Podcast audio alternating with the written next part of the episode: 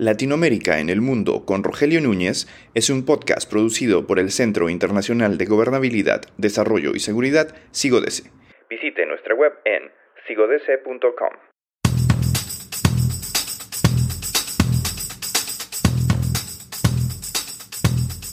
El fracaso de los estados democráticos latinoamericanos a la hora de combatir la inseguridad e incluso promover el desarrollo y el crecimiento económico son los máximos responsables de la crisis por la que atraviesan actualmente las democracias en la región. La ineficacia e ineficiencia de las políticas públicas se transforman en una plataforma desde la que se erigen gobiernos autoritarios y liderazgo de tipo iliberal y populista y demagógico, con planteamientos como de mano dura, tal y como pasa con Nayib Bukele, cuyo éxito coyuntural está provocando que se tome como un ejemplo a seguir. Para hablar de todos estos temas, de los dilemas de la democracia latinoamericana en esta tercera década del siglo XXI, tenemos con nosotros a la politóloga y profesora de la Universidad Francisco de Vitoria, María Inés Fernández Peicho.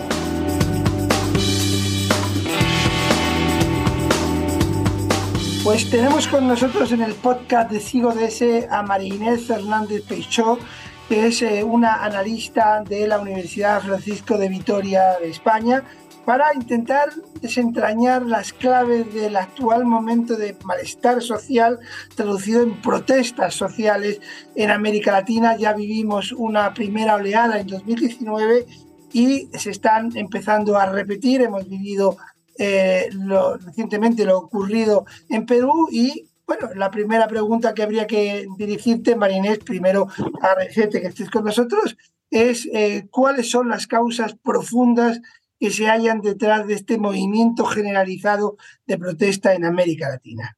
Bueno, Rogelio, en primer lugar, muchísimas gracias por la invitación. Para mí siempre es un placer poder dialogar con vos. Y quizás para explicar causas tenemos que contextualizarnos. Eh, y el primer dato que uno puede aportar desde una visión un poco más global es que la protesta social no es un problema solo de América Latina. Mira, si nosotros estamos en un mundo que ha cambiado profundamente a consecuencia de la guerra de Ucrania, todavía estamos contando y analizando las consecuencias de la guerra por el COVID.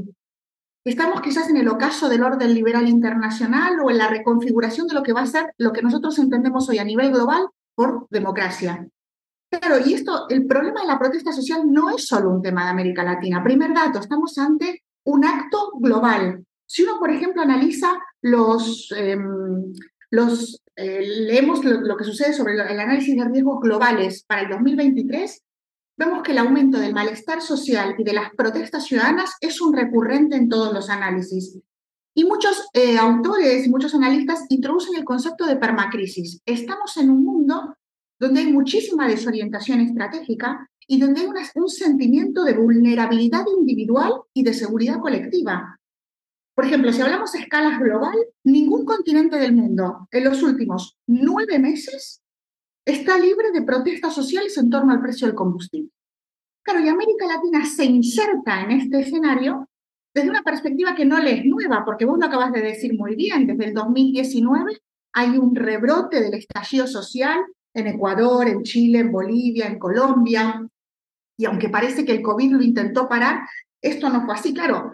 Llegamos al 2023, América Latina además tiene grandes escenarios electorales en Argentina, en Guatemala, en Paraguay, y que aunque no sean globales, eh, que no sean nacionales, perdón, también en México, en Colombia. Bueno, de Cuba no hablo porque directamente no, forma parte de un sistema democrático. Pero claro, en ese contexto vemos lo, vimos atónitos, todos vimos atónitos lo que pasó el domingo 8 de enero en Brasil, el conflicto que se está sucediendo entre Arce, Evo Morales, eh, y cómo se permea eso en la sociedad en Bolivia. Bueno, lo que, lo que está pasando en Perú, que ya no hay, o sea, además ha, eh, ha subido de escala, estamos hablando de violencia. Colombia, que parece que no sabe, sabe quién, más, quién, quién organiza las protestas sociales, el gobierno, la sociedad civil. El primer dato, ¿por qué pasan estas cosas? Quizás porque América Latina, además de que está inserta en un mundo donde eso es un gran problema, arrastra problemas irresueltos. Hablemos de economía, de sociedad o de políticos. Brevemente, eh, Rogelio, en temas e-, económicos, La matriz productiva, venimos muchos años diciendo, necesita una revisión. Las consecuencias inflacionarias y de endeudamiento público están llegando a sus topes de posibilidades. En términos sociales, em, el último informe, por ejemplo, que publica el Banco de Desarrollo de América Latina, nos muestra la cruda realidad que supone la cuna en la que, cada uno nace. El informe explica que, claro, la, movilidad social es la herramienta contra la desigualdad, pero cuando hay mayor acumulación de capital humano en diversos países, aún así esa acumulación de capital se destina a un sector de la sociedad. Entonces, claro, si tu cuna se convierte en el techo de tus posibilidades, lo raro es que la gente no salga a protestar. O sea, que la protesta tiene que salir. Y en términos políticos, Hacia la semana pasada, creo, el grupo mm, de la División de Investigación de, Economist Group publicaba un informe que decía América Latina es la región en desarrollo con más democracia, pero es donde más crece la democracia híbrida. Y claro, en ese sentido, el panorama político es, no sé si me permitís la palabra, pero desalentador. más de una vez te he escuchado decir a vos y a grandes analistas que comparten tu espacio, nos iremos a una, a una región plagada eh, de buqueles. Y claro, eh, este entorno, un entorno global en el que hay grandes hay, hay una transición entre órdenes, eh, un conflicto, un proceso de inflación, de inflación, global. Y en el ámbito, en el ámbito local de, de nuestra región heredamos un proceso que no resolvimos, nos enfrentamos a un nuevo shock externo con problemas irresueltos.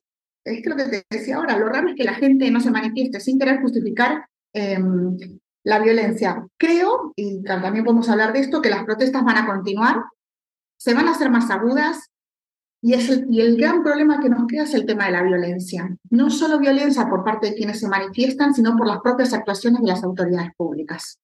hay, hay, diferentes teorías de diferentes analistas. Algunos hablan de que las movilizaciones pueden suponer un, eh, una especie de rejuvenecimiento del modelo democrático, surgen nuevas fuerzas, eh, la democracia incluso se puede eh, terminar asentando, pero hay otros que consideran que esas protestas son el caldo de cultivo de precisamente posibles autoritarismos. Tú entre esas dos posiciones y teniendo en cuenta que cada país tiene su propia idiosincrasia, eh, ¿en dónde te situarías? A ver, eh, me gustaría estar en la primera. Lo que pasa es que frente a, las posibilidades de análisis estratégico uno tiene que ser muy realista. América Latina articula una doble debilidad, una debilidad social, que es lo que hablábamos recién, la deuda distributiva que no se resuelve, y una debilidad política, es decir, ah, tenemos o gobiernos que no pueden tomar decisiones estratégicas porque son minorías y porque no conjugan ninguna política a nivel nacional, ya no te digo regional, o gobiernos que tienen grandes mayorías y utilizan esas mayorías para debilitar procesos democráticos tal como los hemos entendido hasta el día de hoy. ¿Y qué rol juega en ese juego la sociedad civil? A ver, em, vivimos una atmósfera que nos conduce a comportamientos populistas y da igual el color político del que estamos hablando. La disponibilidad que genera la falta de perspectiva estratégica, la debilidad del orden a nivel internacional del orden liberal, las crisis de las democracias y todos estos problemas de los que estamos hablando son un caldo de cultivo, claro, y ahí se introduce otra forma de hacer democracia, claro, y el debate es, que son las sociedades civiles las que van a generar eh, nuevos modelos de democracia. La pregunta, ¿qué democracia? ¿Qué idea de democracia presupone eso? Muchas de las movilizaciones que embanderan eh, determinados líderes que constituyen regímenes híbridos, democraduras, dictaduras blandas, como las quieras llamar, son grandes abanderados de las movilizaciones sociales. Y sin embargo, el sistema político, consecuencia de, de esa movilización social, no tiene nada que ver con lo que yo entiendo que es la división de poderes, el ejercicio de libertades, el diálogo público de los asuntos, eh, eh, de los asuntos comunes, la deliberación, la confrontación de ideas, la competición entre partidos políticos y hasta en el último extremo, eh, eh, como se dice, elecciones libres, iguales y competitivas. Entonces, pero no quiero dejar de señalar que la sociedad civil siempre ha sido, por lo menos en la historia de América Latina, una una llave a la democracia. Entonces ahí tenemos una oportunidad que analizar. Estoy leyendo últimamente autores que lo que refieren fundamentalmente es que si las democracias no consiguen dar a la ciudadanía lo que la ciudadanía reclama, la ciudadanía buscará otras cosas. Tú ahora mismo decías que la ciudadanía puede ser eh, eh, el abanderado de, una de, la democracia, pero también puede dejarse eh, caer en el pragmatismo y si alguien le da lo que quiere desde un punto de vista autoritario, preferir un autoritarismo eficaz que una democracia ineficiente. Totalmente de acuerdo. No sé si de los últimos tiempos que el 70, lo sacaba el Latino Barómetro, que el 70% de la población en América Latina no está conforme con los resultados del proceso democrático.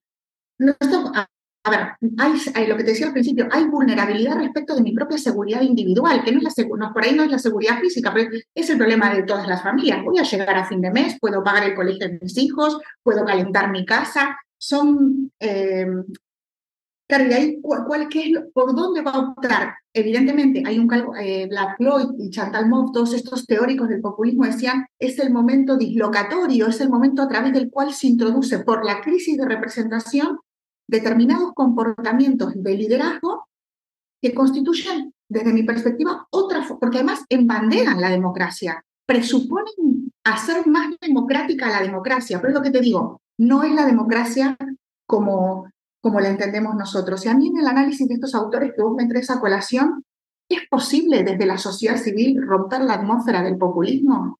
Es lo que me, o sea, lo que me decías eh, anteriormente, en entornos absolutamente polarizados, donde no se trata de que yo no acepto que haya ganado alguien las elecciones que piensa distinto que mí, sino que siento la dinámica moral y patriótica de impedir a toda costa que pueda hacer algo lo que sea, eh, incluso aunque parezca que puede, que, puede ser una buena idea. Claro, eh, en esa dinámica, sumada a la fuerte debilidad social, producto de la desigualdad, del acceso a los bienes básicos, la educación, es un caldo, es una gran, es una gran oportunidad para comportamientos que, que pueden resultar cuestionables en términos democráticos. Eh, la última pregunta que te quería hacer es que algunos autores eh, tienen una visión optimista porque eh, echan un poco la vista atrás a la, a la historia reciente y, por ejemplo, por poner el ejemplo de tu país, si Argentina eh, consiguió democratizarse en los 80 con la crisis tan profunda, si consiguió superar la crisis de finales de los 90, si incluso sigue en democracia pese a llevar una década prácticamente en, crisis y en inflación muy alta, si estas democracias han sido resilientes, como se dice ahora, en, los años pasados, ¿por qué no pensar que lo va a ser ahora? Eh, ¿Crees que, puede ser así o que eh, el modelo democrático también se ha ido socavando y debilitando con tantas crisis recurrentes. Evidentemente, eh, comparto contigo, la democracia está en crisis, nuestros modelos de representación están en crisis y necesitan una revisión.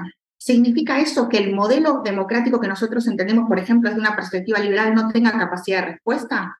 No necesariamente. Pero mira, mirando en la historia, que es a lo que me convocás, eh, estamos frente al control de efectos dramáticos de acciones a gran escala y cuya lógica tenemos que interpretar. Si nosotros nos vamos a revisar, por ejemplo, y es un ejercicio que hice, ¿qué dice la bibliografía de esos grandes momentos donde al final hubo transiciones positivas? Eh, perdón, porque soy politóloga y a mí me gusta la bibliografía, pero hay algunos datos que nos aportan. Eh, todas, esas, todas esas lecturas de las transiciones desde los gobiernos autoritarios propios de la década de los 80 señalaban que en los dos bandos tiene que haber blandos. En los dos bandos tiene que haber gente que entienda que esto funciona para todos o en realidad esto no va a funcionar para nadie. Y aunque eso suponía controlar el proceso de transición y salir lo mejor parado del proceso, no vamos a ser eh, absolutamente idealistas, pero tiene que haber capacidades dentro de cada uno de los para que la posibilidad de la democracia se ponga a jugar. Cuando estamos absolutamente polarizados, el riesgo de ganar, el riesgo de perder es absoluto. Y en ese juego absoluto no se generan alternativas, solo se generan alternancias. Pero algo más. Ahora en día estamos todos mucho con el siglo de Rosambalión, el siglo del populismo, cómo mueren las democracias. ¿Y qué introducen estos autores al final de sus capítulos? La idea de que quien ejerce el poder tiene que tener la contención personal de evitar la regresión constitucional. Claro, esto es súper difícil. Lo que supone es que frente a grandes problemas políticos de escala internacional, porque esto no solo está pasando en América Latina, y es una lógica que parece en la que entran todos los colores políticos a jugar, la agencia individual tiene algo que aportar. Hubo una época en la que, bueno, no hubo una época, lo siguen haciendo, en la escuela de Salamanca tenían toda una, en la universidad eh, aquí en España, tenían una línea de estudios sobre las élites políticas y ellos fueron los que introdujeron la, la idea de hay un factor conductual en la democracia. Nos gustan el último reservo democrático para que las cosas más o menos funcionen son las características de la naturaleza humana. Y ahí me permito, yo soy, optimista, creo que en el fondo podrá ser posible, pero sin quitarle realismo a la lectura y más, mientras el sistema sea más, eh, más polarizante, tendiente a no resolver los problemas y no tener una visión estratégica de largo plazo, América Latina no mira con unidad, no se posiciona con, una, con unanimidad frente a las violaciones de derechos humanos que se producen en la región. Mientras todo esto no, no, no encuentre su cauce, evidentemente estos momentos de agencia individual necesitarán de más heroísmo. Cuando el sistema funcione, quizás no necesitamos tantos héroes y liderazgos históricos, sino procesos democráticos, poner a la democracia a hacer su propio juego. Perfecto, pues muchísimas gracias María Inés por haber estado con nosotros y espero tenerte pronto para seguir reflexionando sobre América Latina. Muchísimas gracias Rogelio por la invitación, que tengas un buen día.